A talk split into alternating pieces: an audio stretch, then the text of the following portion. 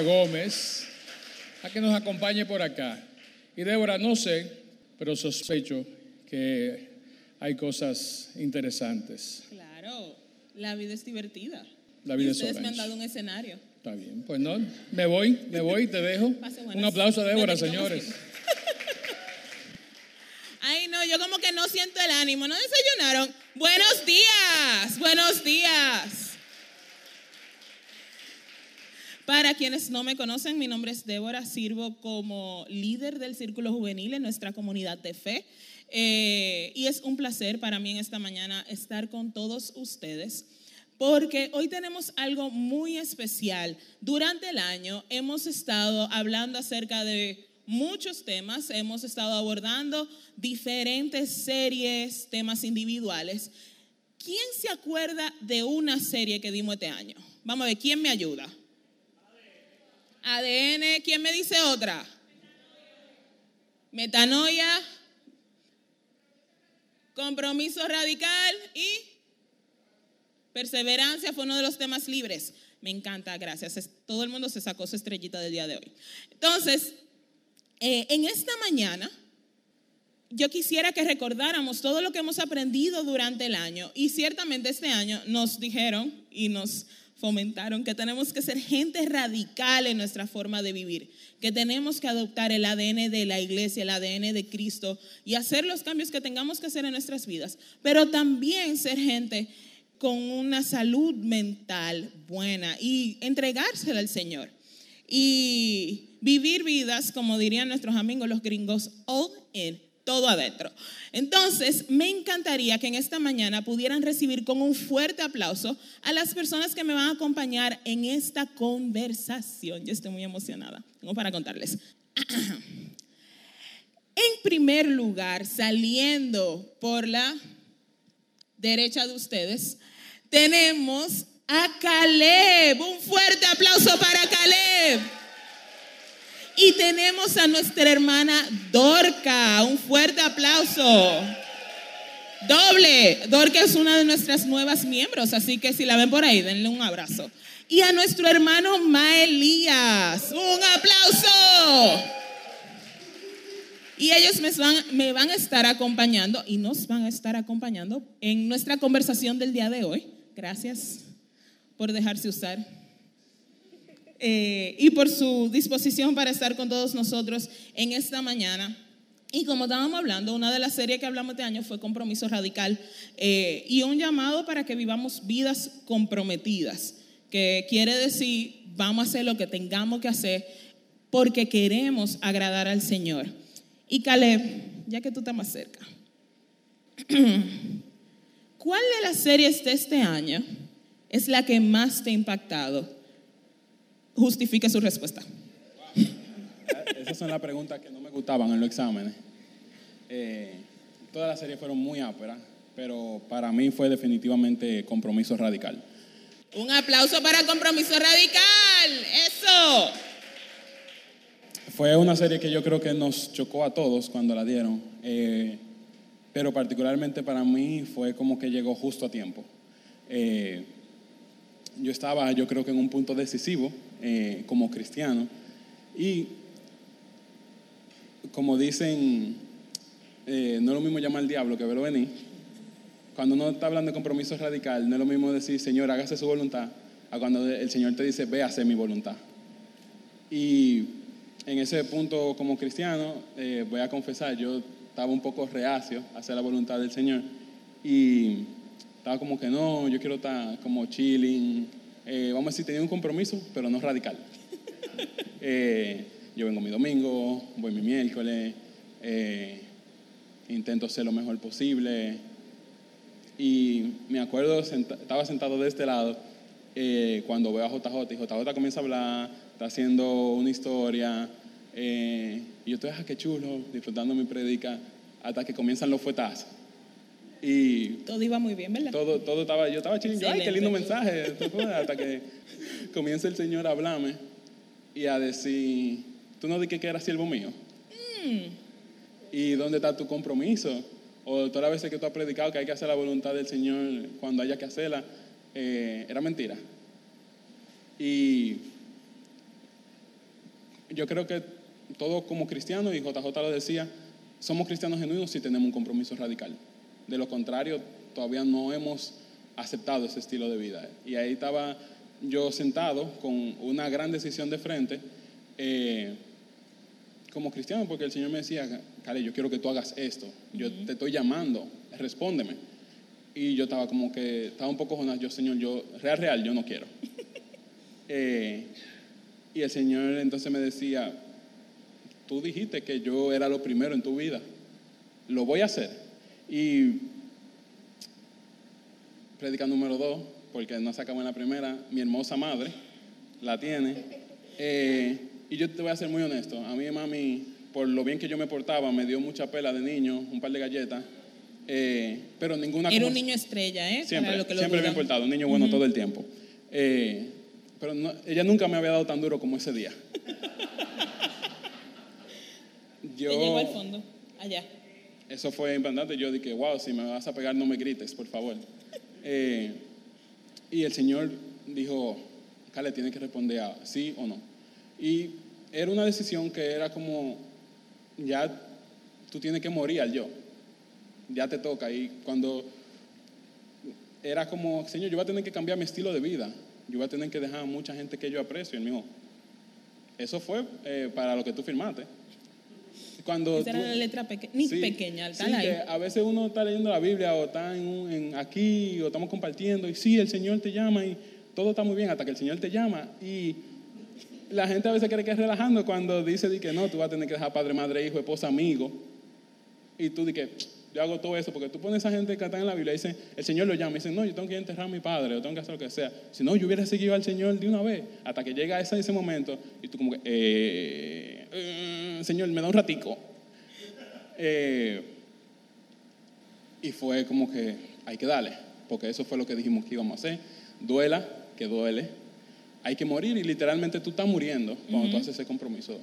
Yo creo que particularmente tú tienes tres momentos, cuando te conviertes, cuando te bautizas. Y yo creo que después del bautizo te toca un momento como de inflexión, como un momento de que han habido pruebitas, han habido momenticos, toca la prueba ahora. Toca lo que te desafía, toca lo que dice, ok, esa gente en la Biblia murieron, fueron perseguidos. Tú te vas a atrever a, a estar en ese mismo punto de fuego. Eh, y fue al Señor decirle que sí. Y según iba pasando, después fue Mauri, después fue Wellman. Ya gracias a Dios para el fin de ese mes, de esos cuatro mensajes, además de que estaba golpeado, eh, había tomado mi decisión por Cristo, de comprometerme radicalmente, eh, aparte de firmar aquí, que no fue simplemente, ah, vamos a firmar, sino yo firmé y estoy diciendo que me voy a comprometer con el Señor. Y fue como que adolido. Eh, han habido muchas lágrimas Golpeado pero agradecido. Sí. Eh, y con ese compromiso ya tomado, era como que yo tengo que vivir como Cristo vivió.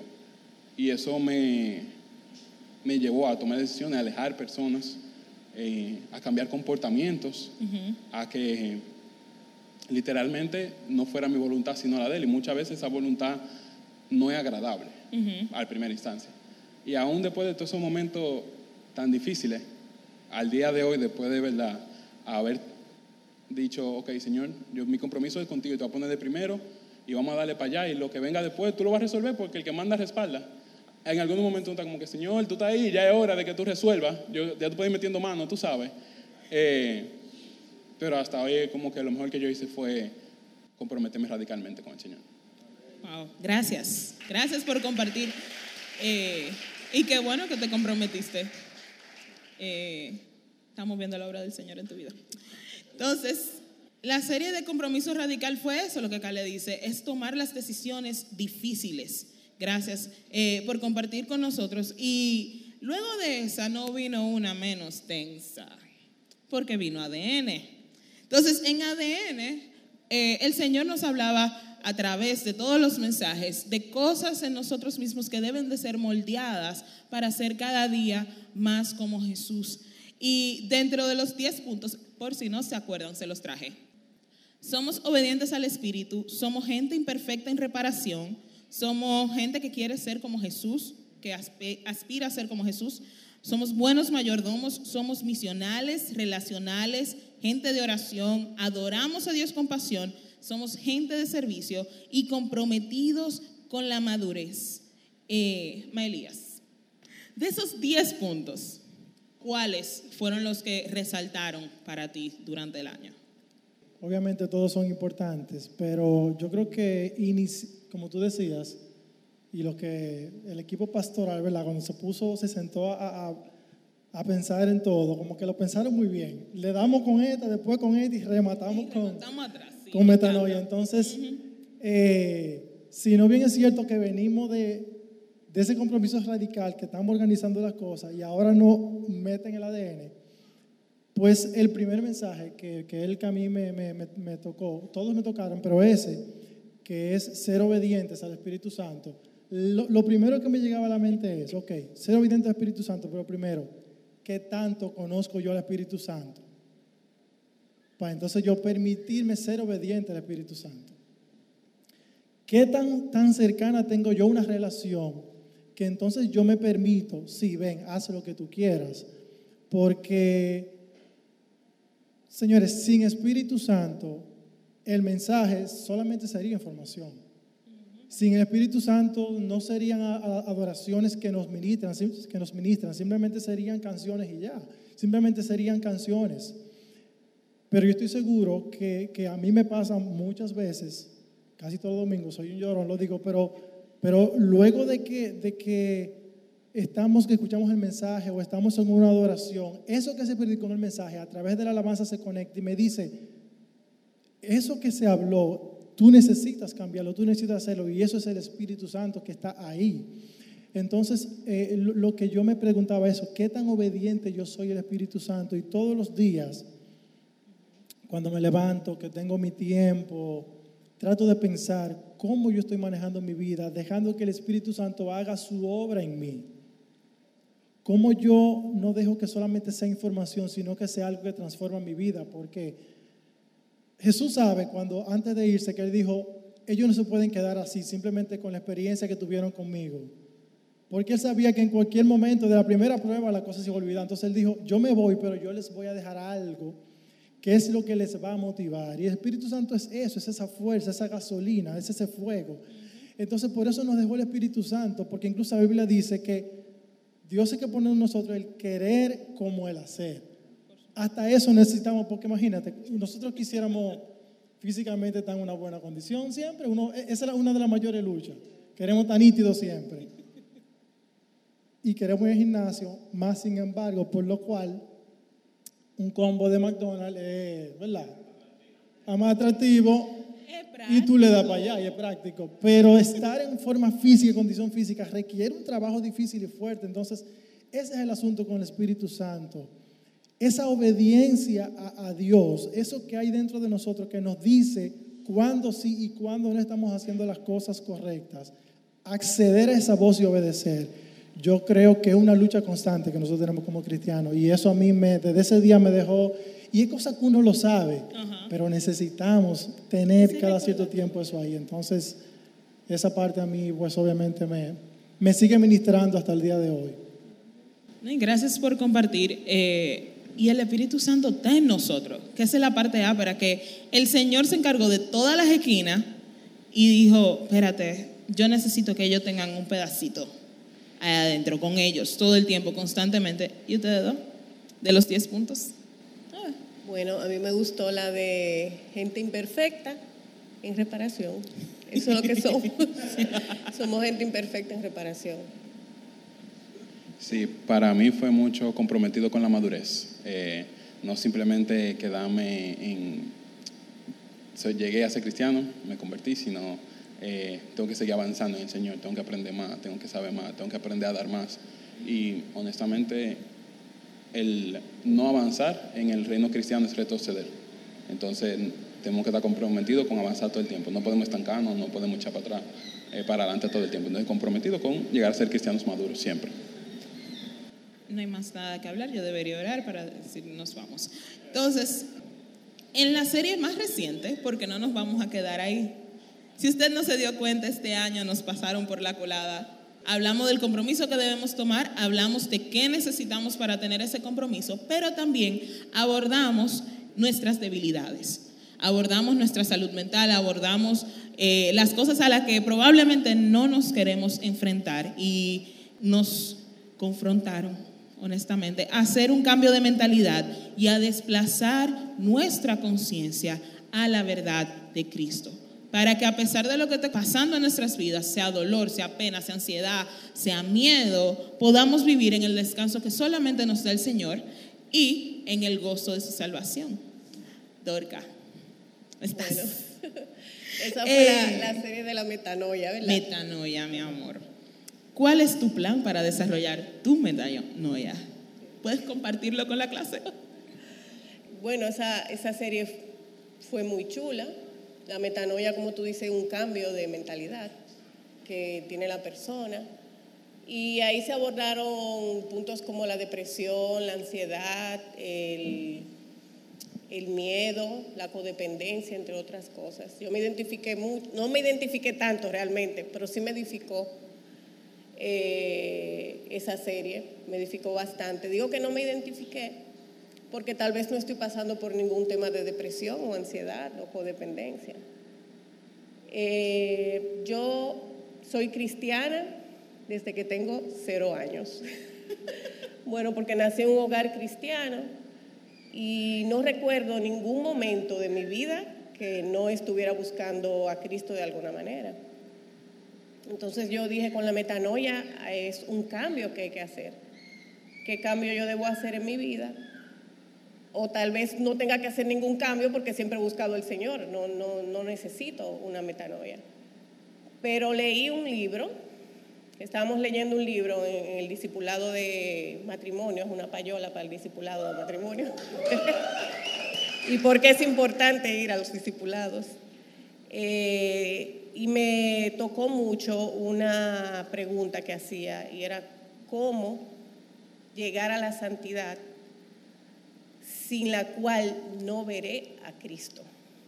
Yo dije, eso me dejó pensando porque yo dije, wow, o sea, yo no estaba buscando a Cristo de la forma correcta porque no lo estaba buscando, dice que es con la oración, con la lectura de la palabra y la meditación.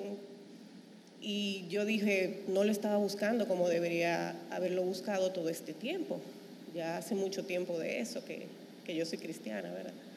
Entonces, eh, eso me, quedé pensando en ese tema. Y también leí en ese mismo libro, yo desde siempre he trabajado en, la iglesia. Imagínense, mi, mi, papá era pastor de, una, de la iglesia evangélica misionera y pusieron una sucursal, una sucursal por el sector donde yo vivía. O sea que mi familia era que atendía a todo. Mi hermano era el pastor de jóvenes, mis hermanas y yo éramos que hacíamos el tema del, del devocional, de alabanza. Mi novio, que era mi vecino y ahora es mi esposo, él se levantaba tempranito todos los domingos para ir a buscar a, a, los niños del sector y llevarlo a la iglesia, donde yo era la maestra de la escuela dominical. Y, así fuimos pasando esa iglesia, después cambió a otro sector, a otro lugar eh, cerca de la casa. Después, bueno, al final, para no alargarle mucho en cuento, yo eh, llegué a la iglesia evangélica de oración, que fue la iglesia que yo estuve antes de venir aquí. Y allí también eh, duré muchos años como maestra de escuela dominical y, y hacía otras cosas que se hacen para ayudar en el ministerio. Y me acuerdo de esto porque también, le, como le iba a decir al principio, leí en ese libro de disciplinas espirituales de una señora que al igual que yo, pero con más juventud acumulada, o sea, más vieja que yo, ella duró décadas eh, sirviendo en la iglesia, era una obrera fiel. Pero un día fue a donde su pastor y donde su esposa y le dijo, yo sé hacer de todo en la iglesia, pero no sé cómo orar ni leer la palabra. Y eso a mí también me tocó. Yo pasé varios días pensando en eso, o sea, dije, Señor, yo no te estaba buscando como yo creía. Y tal vez, tal vez pensé, bueno, perdí mucho tiempo de, de, mi, de ser cristiana y estar buscando al Señor como no debía. Pero el mes pasado, que también fue esa serie, en mi cumpleaños me llamó una amiga para felicitarme. Tal vez yo, yo pensé que había perdido tiempo, pero ella me dijo, Dorca, yo todavía me acuerdo cuando tú ibas los domingos a mi casa con un chocolate a levantarme, porque mi mamá no lo hacía para ir a la escuela dominical. Gracias a ti yo, yo estoy aquí. Y yo dije, eso fue el Señor que me dijo, tu trabajo no fue en vano, no, no fue, fungió eh, lo, que yo, quería hacer. Y asimismo estaba hablando con mi esposo de, otros testimonios de un niño que le iba a buscar también por allá, por el, por el barrio, que, que es pastor de jóvenes ahora. Y yo creo que uno siempre tiene que evaluar su vida y ahora mismo yo estoy desarrollando mi metanoia para ser eh, una cristiana en busca de la santidad, en busca de la piedad, a través de la oración y la lectura y la meditación. O sea, tal vez yo pensé que había pasado mucho tiempo, pero no, este es el momento que el Señor tenía para mí, para yo hacerlo ahora. Eh, entonces, esa es mi metanoia, no solamente debemos encontrar cuál, es nuestra metanoia, cuál es, cuál es, nuestro cambio, revisarnos cada cierto tiempo, qué, qué, debemos cambiar. Yo sentía que a mí me hacía falta algo y era eso. Y le agradezco a Dios y le agradezco a ustedes, al círculo, por, por haberme aceptado y por... Ese, eh, yo, yo siempre digo que el Señor tiene su plan con todos nosotros y ese era el plan para Él conmigo. Gracias. Wow pero gracias por compartir con nosotros. Y qué ápero ve la obra del Señor plasmada de esa manera. Eh, y nos llama a reflexionar, nos llama a, interiorizar. ¿Cómo nosotros estamos, hacer como esa evaluación completa de pie a cabeza, el interior? ¿Cómo estamos nosotros hoy? Eh, también, ¿cómo está la metanoia de cada uno de nosotros? Eh, y para mí uno de los temas de metanoia que Señor y yo sabemos, eh, fue el del miedo.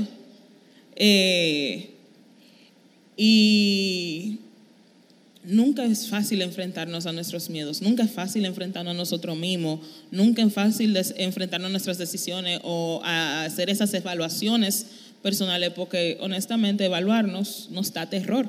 Eh, pero como decía Cristian, el, el, Espíritu Santo, y como tú decías, Miley, el Espíritu Santo está con nosotros, el Espíritu Santo te lleva a, a, hacerse pare y a decir, wow, yo, hay cosas que, que necesitan cambiar o yo tengo que eh, trabajar en, en ciertas cosas. Entonces, continuando con ese mismo pensamiento, quedándonos ahí, eh, ¿cuáles miedos o temores nos frenan de ser como Cristo? ¿Qué hace que, que, no seamos buenos mayordomos de lo que el Señor nos ha entregado? ¿Qué hace que, qué miedo o qué cualidad nos hace no entregarnos completamente al Señor? Lo dejo abierto a quien quiera responder. Bueno, eh, ayer en la, en la cumbre global vino un expositor que también él se está reinventando ahora y va a cumplir 60. O sea que yo no estoy tan tarde. Está bien, está todo bien. Y él decía que el miedo es lo contrario a la fe.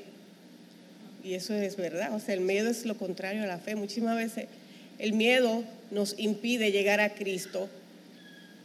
Y yo eso lo estaba relacionando también más con los jóvenes, porque los jóvenes muchas veces tienen miedo de venir a Cristo por, por lo que van a decir de Él, porque porque van a decir que yo soy cristiano, mis, tengo hijos adolescentes que están en universidad ya, otros están trabajando, otros están en el colegio.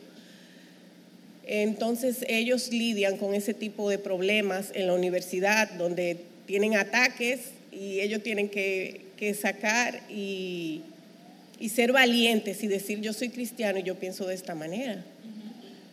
Igual tal vez mi, también, por ejemplo, mi hijo que le gusta usar el pelo largo y que en el colegio le dicen, no, tú no puedes usar el pelo largo porque En otras palabras, a Cristo no le gusta. Él dirá, bueno, pues si a Cristo no le gusta que yo tenga el pelo largo, yo no. Yo no voy a ir a la iglesia, o sea, tengo miedo de qué dirán de mí porque yo tengo el pelo largo. Eh, me recuerdo de un testimonio en el discipulado de una, eh, una joven que dijo que, que su papá eran cristianos y le ponían muchos estándares. Y ella dijo, yo no voy a poder llegar a todos esos estándares, entonces yo mejor me pierdo. Ya como quiera yo estoy perdida. Y ella prefirió perderse. Pero después entendió que no, o sea, no, yo no tengo que tener todos esos estándares para yo estar. Pero muchas veces quise enfocarlo por ahí, porque yo sé que la juventud lidia con muchos miedos de ese tipo.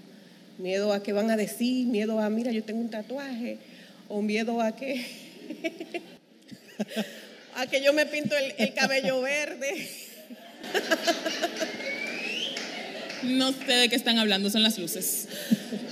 Y, y quiero como que los jóvenes sepan que el Señor lo hizo a su semejanza, Amén. que él, él lo quiere como, como son, eso va a llegar, eso va a llegar después, que no tengan miedo de buscar al Señor, que eso miedo lo que le impide es llegar a Él, como tú dices.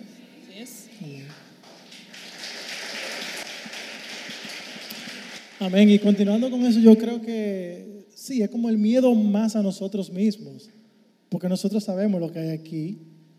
Y si nosotros sabemos que es difícil bregar con gente, sabemos que bregar con nosotros mismos es difícil. Una de las frases que a mí se me quedó, que de hecho la publiqué esa misma semana, en ese mensaje una frase que di- dijo que lo que Jesús quiso dec- decir fue exactamente lo que dijo.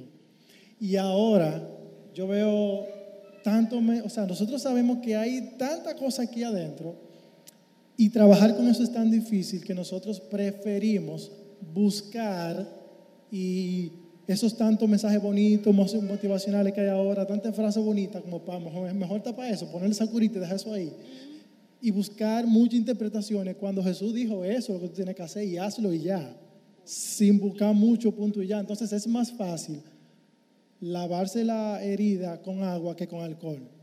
Entonces nosotros preferimos la miel que ya fue sacada por otra gente del panal, a tú mismo tener que fajarte y sacar tú la miel, porque el abejero se va a alborotar. Entonces tú puedes salir picado, pero al final, cuando tú mismo haces el trabajo tú, de trabajarte tú, porque tú eres el que tiene que hacerlo, tú y Dios, nadie más que tú va a ser diferente la cosa. Yo leí una frase esta semana que decía que no debería haber un mejor- una mejor profesión de, de uno trabajarse a uno mismo. Pero eso no lo podemos lograr sin el Espíritu Santo, sin una comunidad de fe que nos ayuda a caminar juntos. Porque hay momentos que vamos a estar muy débiles y solamente el Espíritu Santo, una oración de un hermano y venir aquí y adorar juntos es lo que nos va a ayudar a poder hacer ese cambio en nosotros. Totalmente, totalmente. Caleb. Eh, en el tema de ser como Cristo, a mí se me ocurren por lo menos dos miedos que he visto muchísimo. Que el primero, el, el miedo a lo que vamos a tener que dejar, que vamos a tener que cambiar. eh, y nos da un miedo, un pavor a veces, de decir, yo tengo que dejar de hacer esto, tengo que dejar de ir esto, tengo que dejar de ir a este sitio, tengo que dejar a esta persona, tengo que dejar a veces mi tiempo, porque si voy a ser más como Cristo, voy a tener que rendir más tiempo en la comunidad, voy a tener que rendir más tiempo hacia los otros, tiempo que yo quiero para dormir, tiempo que quiero para hacer ocio. Eh, no solo si alguien tiene que dejar algo como bebida, sino dejar otro tipo de cosas, cosas que no son malas, pero dejarlas porque no es lo que Dios tiene o quiere. Y algo que Fausto dijo y se me quedó súper marcado fue como que a veces, muy inconscientemente, tenemos miedo a que Dios no sea suficiente. Tenemos miedo a que Dios no vaya a llenar ese vacío. Tenemos miedo a que, qué sé yo, vamos a tener una, vida aburrida si elegimos a Dios, como que Dios no es divertido. Y yo digo, si nos- todos nosotros somos reflejo de Él, diversión hay. Por lo menos dos o tres gente graciosa y que son cristianas yo conozco. Y eh, como que ese miedo se basa mucho en que nuestra mentalidad todavía desea las cosas del mundo, nuestro corazón todavía desea las cosas del mundo. Y siente en nuestra carne el tú despegarte de eso, el, ok, yo voy a tener que rendirme, eh, como da miedo, porque dice, yo voy a dejar eso atrás. Eh, o lo que yo estoy acostumbrado, y una costumbre súper difícil de romper, tal vez algo que hemos estado haciendo por muchos años. ¿Y cómo vamos a vivir sin eso? El otro miedo que yo veo mucho es el miedo, como decían, a la opinión y hablando como la juventud. Eh, eh, es súper difícil. Uno eh, muchas veces tiene escala de importancia de opinión. Tal vez si de alguien que no conozco no me importa, si es de un amigo más o menos me importa un chin, si es de mi mejor amigo, mi amigo más cercano me importa mucho, si es de mi mamá me importa mucho, si es de mi pareja me importa, y ponemos escala. Y cuando nos toca ser más como Cristo, muchas de esas opiniones, si no van en el mismo camino que nosotros, van a cambiar de nosotros. De tú eres una gente cool a tú no eres una gente tan cool, tú eres un aburrido, eh, tú no eres tan heavy, o tú eres un falso. Eh, porque tú no estás ahí de verdad, porque si yo quiero celebrar mi cumpleaños en una discoteca, bebedera, mujeres, tú no estás ahí conmigo y tú eres de que mi amigo. Se llama manipulación. Lo sabemos. Pero es un miedo de una manera u otra, porque son gente que genuinamente apreciamos y su opinión nos importa, porque, vamos a decir, es una opinión que ha estado a lo largo de nuestra vida y que puede que en muchos momentos nos, nos hiciera tomar una buena decisión. Igual está la opinión de nuestros hermanos creyentes que van a pensar si yo comienzo a ser más cristiano, van a decir yo soy un presumido, van a decir esto, lo otro, eh, y las opiniones siempre van a estar y siempre van a ser un factor. Yo batallo muchísimo con eso y algo que es como que, ¿qué opinión es la que yo voy a tomar más en cuenta o qué opinión es la que debe importarme más? La de la persona que yo tengo a mi alrededor, no negando que muchas son muy importantes, o la de el Dios que es quien va a escribir mi nombre en el libro de la vida. Entonces, cuando le ponemos un peso a esa opinión, tú dices, las otras opiniones son muy importantes, me importan, pero no me salvan, así que hablamos el martes. Gracias, gracias. Eh, y ya para dejarlos que vayan a respirar en paz para atrás, eh, 10 segundos para responder. ¿Qué consejo o qué ustedes le dirían a quienes, por ejemplo, no han estado con nosotros todo el año, que tal vez no han tenido la oportunidad de escuchar todos los mensajes, no tuvieron el, el chance de, de aprovechar eh, el trabajo que tal vez unos, algunos hemos ido estando haciendo, gracias. Eh, o que tal vez van a empezar ahora, o están empezando en su camino con el Señor y todavía no han tomado la decisión de comprometerse, o no han tomado la decisión con eh, cambiar su ADN. 10 segundos, ¿qué le dijeran? 10 segundos, que lo busquen en Spotify. Los mensajes. Claro que Y sí. que el círculojuvenil.com.de, busca todo ahí. escucha. Que lo busquen en Spotify o en YouTube, los mensajes de, están ahí todos, de metanoia tan chulísimo, lo del ADN y compromiso radical igual. Y por ahí anda también el, para tú firmar, donde dijo Caleb, que él firmó, todavía anda por ahí el, si quieren firmar con compromiso radical, todavía están a tiempo para comprometerse. Súper. ¿Hace más? ¿10 segundos? Sí, yo creo que no hay una, una, una herramienta y mentira más grande que el diablo use para hacer de, de, de hacernos sentir inferior, para hacernos sentir de que no necesitamos la gracia de Dios. Entonces, es abrirse a eso. No importa lo enfermo, lo mal que tú estés, Dios tal y cual como eres quiere que tú vengas. En el camino Él se va a encargar de lo demás. Entonces, abre tu corazón, ven y Él se encargará de lo demás. Amén. Eh,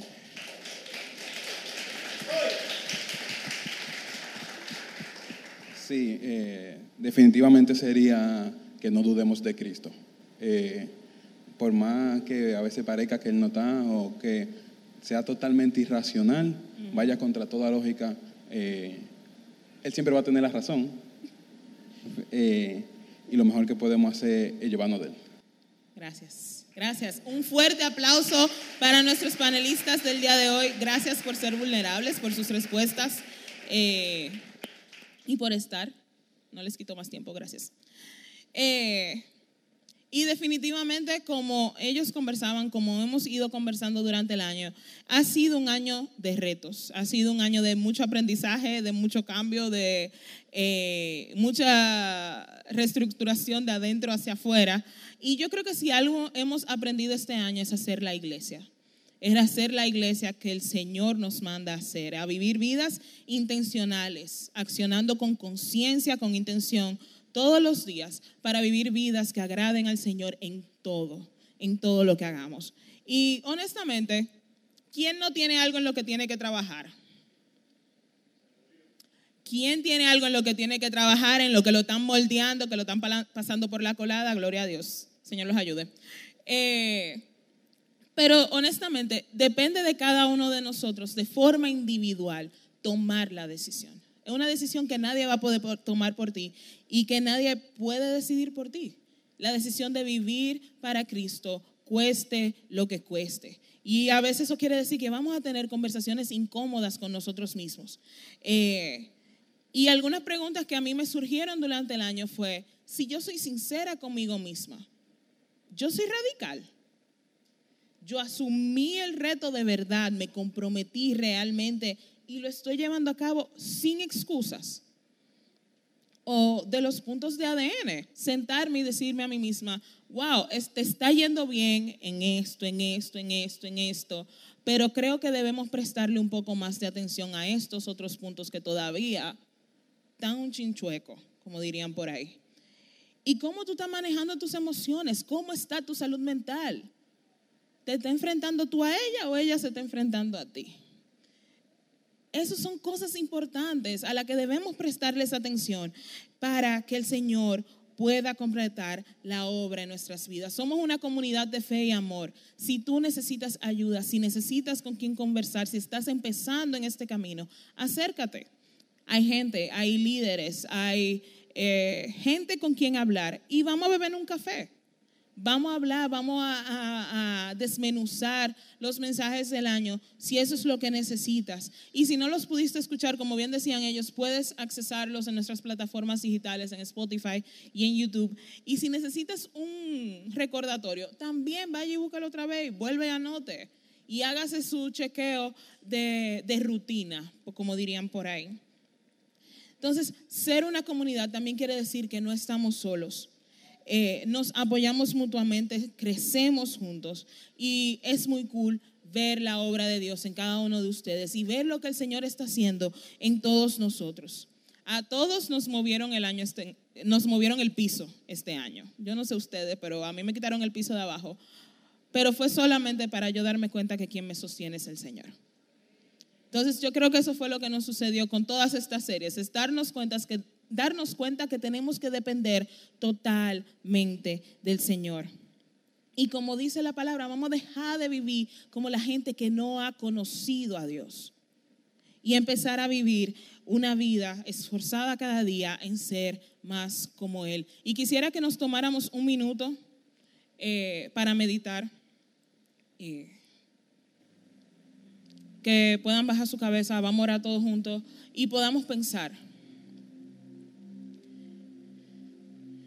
tú con el Señor? ¿Cómo está tu compromiso hoy? ¿Qué cosas todavía necesitas prestarle un poquito de atención? ¿Estás haciendo un compromiso porque es lo que has conocido toda la vida? ¿O es un compromiso porque tomaste una decisión en serio? ¿Cómo está tu ADN? ¿Necesitas ser más servicial, más misional? ¿Cómo está tu adoración al Señor?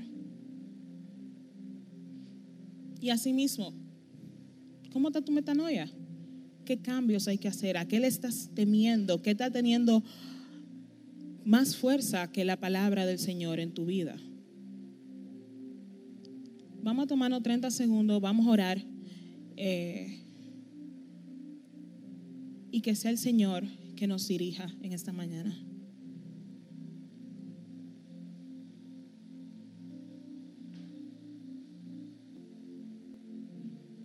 Señor, una vez más te damos gracias. Gracias por tu obra en nuestras vidas.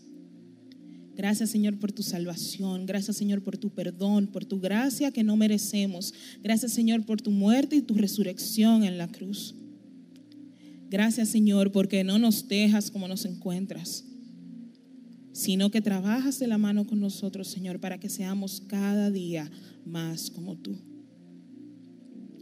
Padre, en esta mañana quiero pedirte por mis hermanos, pidiéndote, Señor, que tú des a cada uno de acuerdo a su necesidad. Señor, que quienes necesiten ser más radicales en su forma de vivir, Señor, puedan encontrar la confianza en ti. Que quienes necesiten hacer cambios en su forma eh, de actuar, de ser, de adentro hacia afuera, Señor, puedan encontrar refugio en ti, pero también puedan encontrar las respuestas que necesitan. Señor, especialmente quiero pedirte por quienes están empezando en este camino.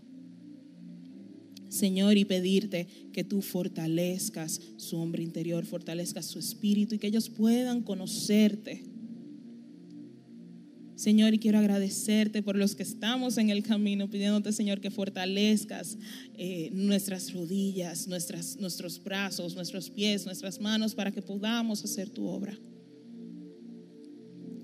Señor, que nuestras vidas sean un reflejo de lo que tú has hecho en cada uno de nosotros. Te damos toda la gloria y toda la honra porque solamente tú la mereces. En el nombre de Jesús. Amén.